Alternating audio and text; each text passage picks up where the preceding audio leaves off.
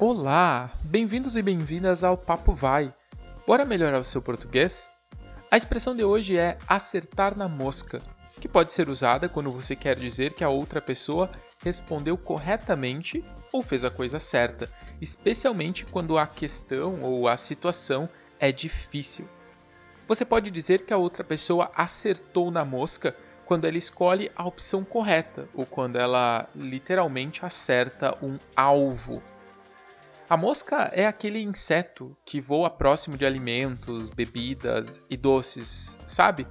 Então, se você tenta acertá-la de alguma forma, isso é uma tarefa muito difícil, já que é um alvo muito pequeno e que se movimenta muito rápido.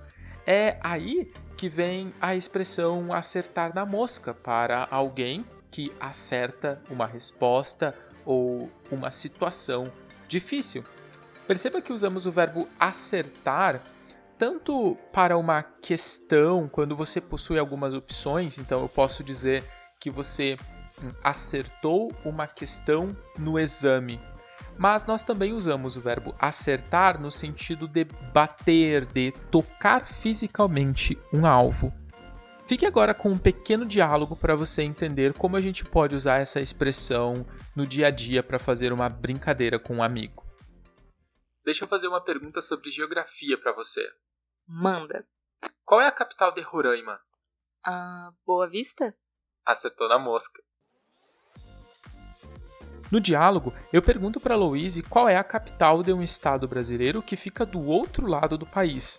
Então, ela acertou a resposta e eu disse na mosca, que é a forma reduzida e mais natural da expressão acertar na mosca. Essa expressão não é usada em todas as conversas, mas pode ser usada quando você quiser, porque é bem informal e com certeza vai fazer as pessoas rirem. Então é isso. Muito obrigado por escutar mais um episódio do Papo Vai. Acesse o nosso site www.papovai.com e siga nossas redes sociais. Agora escute o diálogo mais uma vez e até mais. Valeu por hoje.